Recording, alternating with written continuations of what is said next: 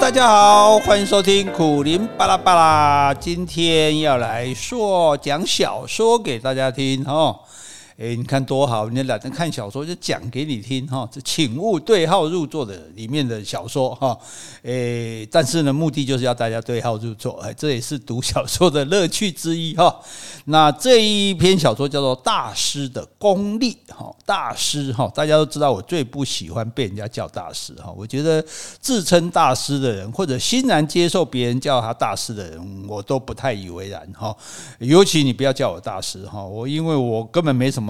大本领，你叫我大师，我只有我只有那个大失所望的大师 哈，而且通常被叫大师的哈，都都都没多久就出现他的纪念专辑了，所以你求求你们不要叫我大师，叫我老师就好了。哎，老大老大，老师比大师大，被叫老师没话说，对，被叫大师不好意思，白谢了哈。好，那所以也请大家以后在 FB 留言啊，也不要叫我大师哈，那个大哥就可以了哈。你说你又不是我大哥，我觉得大哥是一种行业，又不是一种辈分，对不对？就叫大哥就对了啊。好，那这个故事的口述者呢，是一位钟小姐啊，今年三十二岁，她是私人秘书啊，就是我们大师的私人秘书。她说呢，她说大师的文采哦，真的没话说，三两下就写出了一首动人的情诗。诗的内容很平实，不像那些文艺作家写的那种不知所云的现代诗。大师的诗呢，虽然是简洁的文字，可是有深刻的感情，很容易打动我们年轻人。而且大师的诗是有押韵的，光是用念的就很好听哦。那如果想哦，诶，那时候我一看到就想，如果把它当成歌词哦，然后请人家来谱曲，哇，那这首歌一定会大受欢迎的啊。那我就跟大师讲我的想法，说，诶，结果我一头热，他冷冷冷的笑一下，说，请人作歌，我这一生也只有人家请我，没有请我请人家的，哇，这大师，不过大师这样讲也不过分啊，确实一天到晚就有人请他哦，不管是什么开幕剪彩啦、联谊聚餐啦，哦，那各种讲座啦，然后电视通告呢，就不用说了哈。可是大师的兴趣哦。也不大呢，嗯，因为他个性本来就比较孤高哈，啊，懒得应付那些凡夫俗子哦，除非嘿，除非确定呢，在场有那个标准的长腿美女，哎，这是大师的嗜好，呃，或者是人家出的价码达到六位数以上哦，那大师才会乐意出席哦。那这天晚上的聚会呢？哇，两个条件都符合哈。那所以有人也知道了，反正我们要找请大师，我们就找几个长腿美女来就好了哈。那大师看了就高兴哈，那他也只能看看而已了。哈哈哈。呃，然后呢，六位数哈，那没问题。好，大师欣然赴会。那我这个小跟班呢，我当然就沾光啦！哦哇，不但亲眼看到媒体界的几个大亨，企业界的几个大老板哦，还有一个刚出道不久的美女小歌星哦，哇！如果不是侥幸当上了大师的小助理哦，我可能一辈子哦都只会在电视上看见这些人，那怎么可能就在我身边出现，还对我很客气啊，钟小姐，钟小姐的哈？那大师那天晚上就喝了不少酒。然后大家反正大师就是就是要被大家恭维的嘛，耳乐的嘛，哈，婆嘛，哈，那所以大家就左一句右一句的恭维啊，大师如何如何如何，哇，大师这个文文采多好啊，这个呃影响力多大啊，哈，这个多聪明啊，多厉害啊，哈，etc，etc，哈，哎呀啊，还有那个。这个可能还不是大师高兴的主要原因，因为这个他听多了。然后我们这个美女歌手还蛮会塞奶的哈，哎，大师你好棒，我好喜欢你的作品哦。哦，那结果大师一高兴就把刚刚做的那首情诗哇给他念出来了哈。哦，大家听了哎，因为那个诗。很浅白，很容易懂哦，可是又蛮有意思的，所以大家都跨集结赞赏，没有集结了就集拍桌子了哈。然后这一次就感觉不是说存心要巴结哈，因为有好几个说哇，诶，那个诗有没有原稿让我看一下这样，诶，结果害我赶快就跑到餐厅的柜台哇，影印了好几份这样哈。那时候还没有手机那么普遍嘛，对不对？所以我们就用影印的，然后每个人都拿着一张就开始念啊，如何如何如何。不能把诗念出来，不然你就知道是谁了，是哪一哪一首歌了哈。哎，就大家念念啊，不怎样啊，又怎样啊哈。诶，这大师参加的那么多聚会哈，这一次算最有文艺气息的。你想想看，全台湾有哪一个聚会的场合，一群人居然在那边读诗哦，简直是不可能的哈。诶，结果呢，现场有一个唱片公司的老板啊，打铁趁热，他说：“诶，这诗太好了，我们就找人来谱曲哦，然后做成歌。这首歌一定是火热大卖哇！而且这个人家老板就不一样，诶，他当场就把支票簿掏出来了。”大师，这首歌卖给我，我保证请人做成最动听感人的情歌。哇！然后呢？诶，那个长腿歌手哈，那个塞奈歌手经纪人马上跟进，敲锣打鼓。对啊，对啊，对啊！诶，还可以作为我们下一张唱片的主打歌。哇，这下都来了哈。那你看，又有人这个愿意来找人作曲哦，来把它录成歌。那诶，这个。经纪人也很厉害，就那就现场嘛，对不对？这个就地方便，就可以请我们这位美女歌手来唱这首歌，对不对？然后呢，他就变成下一张唱片的主打歌哦。所以，诶，这个大家都很热情，反应热烈。结果我不卖，哇！大师脸一沉哦，全场马上鸦雀无声，大家都不晓得说哪里得罪他了。就不敢讲话哦，大概空气沉闷了这个几秒钟哦，诶，大师才开口。大家都是好朋友，卖什么？这首诗送给你，哇！顿时全场掌声如雷哦。刚刚那两个唱片行老板还有经纪人哦，那感激的哦都不断点头这样子哇，不是唱片行，唱片公司，拍谢好好。那大家就纷纷赞美大师，真是高风亮节，不同流俗哦。你看，根根本不要讲钱，朋友送给你就好嘛！哦，这一场聚会的这个气氛哦，就被带到了最高潮，这样子。那事情有没有结果呢？有呢。后来他们真的很认真哦，请了那个很有名的作曲家来这个作曲哦、编曲哦、拍那个 MV 哦，然后开始就对媒体放消息哦。就暗示说，大师亲笔创作的第一首国语流行歌即将问世，哇，轰动不灵，惊动万高哈。那我一方面当个小秘书嘛，当然替大师高兴了哈。另一方面也很好奇，那个一向看钱很重的大师哦，啊，这盖啥了啊？也是卡德因 不是啦，就是诶，令人很意外啊。大师怎么忽然就变成一个这么有情有义的人哈？因为我这样讲，当然不是说他没情没义了啊。不过你们知道就好了，好了，好。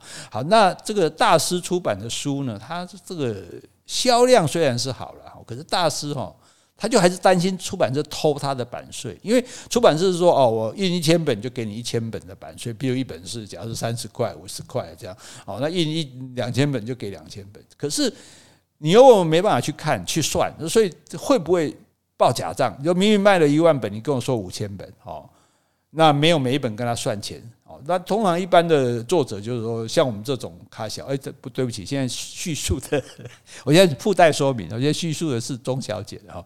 我附带说明，像我们这种作者，就是出版社说卖多少，我们就相信卖多少，或者一个互信嘛。假设我们有天怀疑出版社，那就不给他出就是啊。不过，呃，我们要是真的卖得很好，出版社干嘛不老实报呢？对，让我们怀疑，然后不给他出吗？那根本基这基本上就是你自己卖的不好嘛啊。好，这另当别论，不说了啊。那那大师怎么办？诶，他想出一个办法，他每一本书的版权页哦，他盖上他自己的私人印章。诶，所以你只要在市面上看到有一本书哦，他的书，然后没有盖他的章，哎，出版社偷印的，哇，你看厉害吧？哦，所以他很厉害，我很衰啊，因为在。印出来的每一本大书的书，大师的书上，不是大书的诗上，大师的书上都要一个一个一个盖章呢。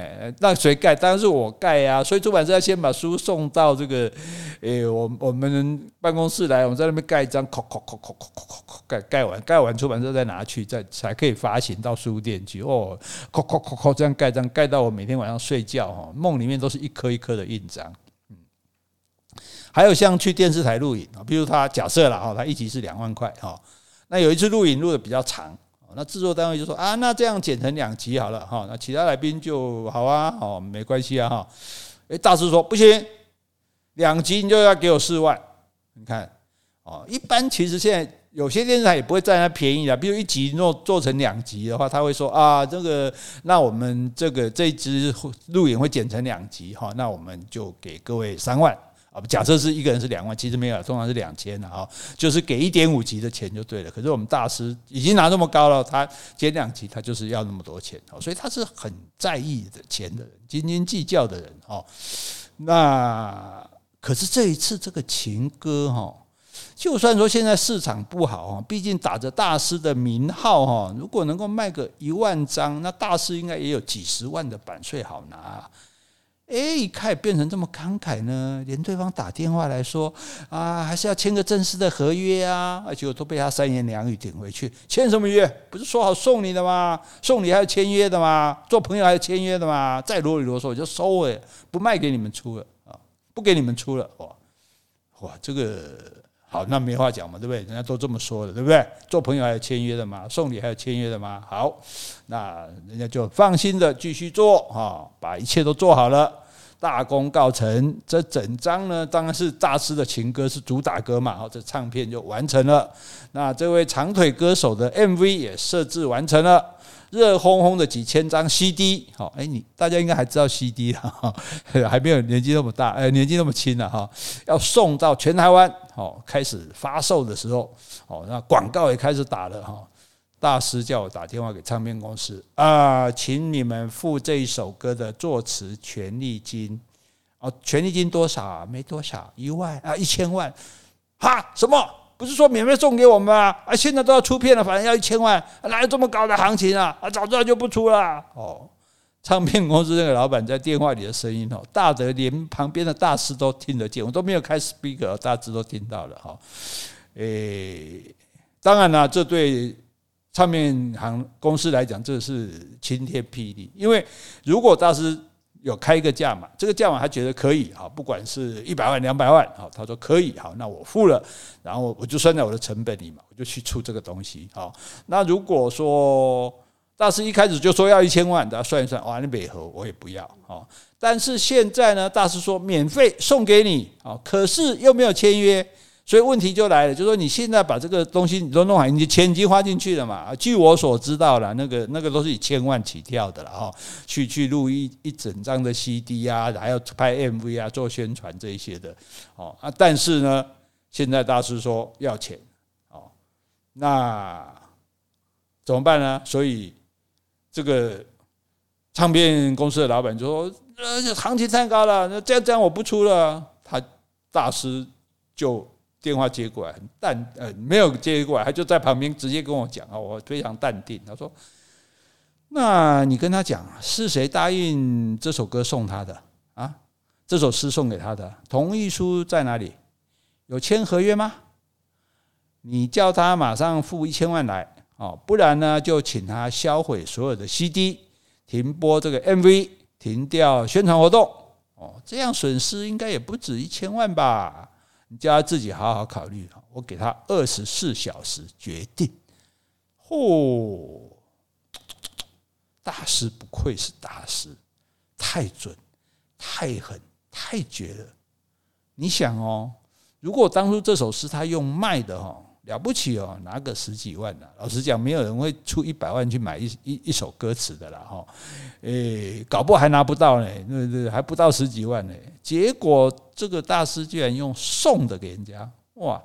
那用送的，当然人家很高兴啊，对不对？哦，那这个够朋友嘛？朋友讲什么讲什么买了送给你这样子哈。诶，结果送了半天，原来是假送，不是真的送。等到人家钱都花下去了，都投投资了哈，那逃税了呀 哈，就没提别赛啊哈，这个时候才来说，哎，要一千万这么多钱，哇！结果对方如果不给，那就全部对啊，全部作废啊，全部销毁啊，那那损失我刚刚讲嘛，这个一千万起跳，所以他已经花了可能好几千万了哦，所以这个时候。怎么样咬牙忍痛也要付这一千万啊？那付了这个钱还付了一千万之后赚不赚得到钱呢？赚的钱够不够本呢？不晓得，因为它成本忽然增加了一千万。那可是可以确定的一点是，诶，大师的一千万是确定可以赚得到的哦，所以这个真的是太厉害了。我觉得这个有这么好脑筋的人哈，这这这样的人不多哈。那有这么狠心的人哇，那这那更是不多哈。诶，说起来是有够阴险的哈。不过就是聪明的人就这样嘛哈，聪明的人就是玩弄比较傻的人、比较笨的人啊、比较屌的的人、比较高义的人哈。所以这个社会呢，好像就是这个样子哈。诶，所以那个，诶，我们钟小姐还没讲完哦。钟小姐说：“我讲完电话后，竟然全身发抖，不知道是兴奋还是害怕。兴奋当然是兴奋，说，诶，大师一千万入账哈，那个我今年年终奖金可能会多一点哈。诶，还是说害怕，说，哎呦，怎么有这么可怕的人哈？那其实，所以我们写这小说目的在哪里？就是说让大家知道哈，你你你看到的不一定是真相。”你知道的不一定是事实啊，有很多人他的真面目哈，其实是大家所不了解的哈。那偏偏常常在这个脸书上面有人给我回一句留言说：“你知道的太多了。”我告诉你，你都不知道我知道的有多少哈。我要是都 讲出来哈，啊，真是有灭门之祸呢哈。那那所以我们也不是说要去破坏什么人哈，所以我们重点不在这个人怎么样哈。我们对我对这个人个人没有什么。意见，而且这个人其实跟我很要好，而且还称才非常难得的称赞我哈。但是我要说的就是说，呃，可是我们也不要被。社会所蒙蔽啊，不要被媒体、被社群网站啊，就说人很多人的样子都是塑造出来，都是演出来的、装出来的哈，让你以为他是你想象的那个样子，其实他本质上根本不是那个样子，甚至可能刚好相反。哇，这句够长吧？都不用加逗号。所以，呃，所以其实那个真真的真的是这个样子哦。所以就是，所以。我们再哎，反正讲到这里，我们再顺便讲一下。我们的大师，我有一个朋友啊，他呃，就经常他跟大师，我其实跟比我先认识这个大师，常常跟他有来有往来这样。然后他因为大师的藏书非常的丰富，啊，家里面那个。几面墙全部都是书哦，有时候因为你知道书，其实大家知道书架并不会很好看，因为书一般来讲很乱哦，那个五色缤纷的这样子，除非有些人他就他书还照颜色来排列的，那看起来会比较好看。我这书架是很乱的哈，所以你也不要拿书架当做你装潢的重点哈。你像我们家就书书放柜子里，门关起来哈，要看打开看。我们书不是用来我们向人家炫耀我们有多少书的啊，不然你去开图书馆、开租书店好了哈，啊只。只是说呢，这一些这个书呢，哈，那他书非常多，所以呢，这位先生呢跟他借书的时候呢，就会拿一张纸条写借据，啊，你就知道嘛，跟大师来往虽然是好朋友，你要是没有合约，哦，你当初你看当初只要有签一张合约，这唱片公司一点事都没有啊，就是因为没有合约，哦，没有同意书，所以才会这么惨，哈，对。那中了人家圈套，哈，踏上人家陷阱，哈。那这这位我这个朋友呢，他算算是跟大师也了解大师这个人，所以他每一次跟大师借书，上面都写说啊，我某某月某月某日跟大师大师借书，书名一本、两本、三本这样。那这个什么好处呢？就是讲明，因为这些书，因为大师他是一个收藏家，他有很多书是那种你根本就找不到的，哎。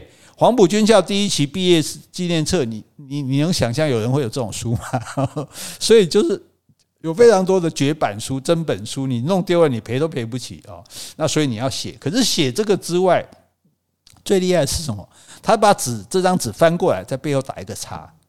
诶，我那时候我是事后没有在现场，我看到这张纸，我就说：诶，你你写这个借的书名，这是这样，我是了解。可是为什么后面要打叉？他说你不在后面打叉，万一。大师又把它填了三本书上去，到时候跟我要那三本书，我怎么赔得起？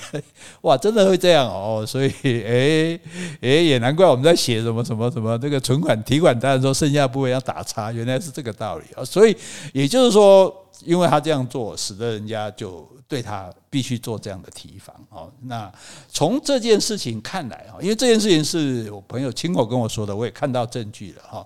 那至于我现在转述这位钟小姐说的呢，那是钟小姐讲的这个事情，我就不在现场了哦，所以我也不能说是谁哦，要不然又被告哈。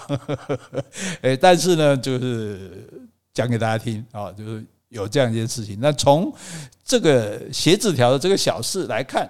讲的这些大事发生，而且根据蛛丝马迹，我们也去呃比对一下时间序啊，然后时间轴嘛哈，然后也诶询问相关的当事人哈，所以是相当可信的哈。所以呃总而言之呢，我们只要告诉大家哈，呃不要太相信这些呃所谓这个呃有有一句话叫什么满肚子什么仁义呃呃一嘴一嘴巴仁义道德，满肚子男盗女传，没那么严重了哈，只是说呃。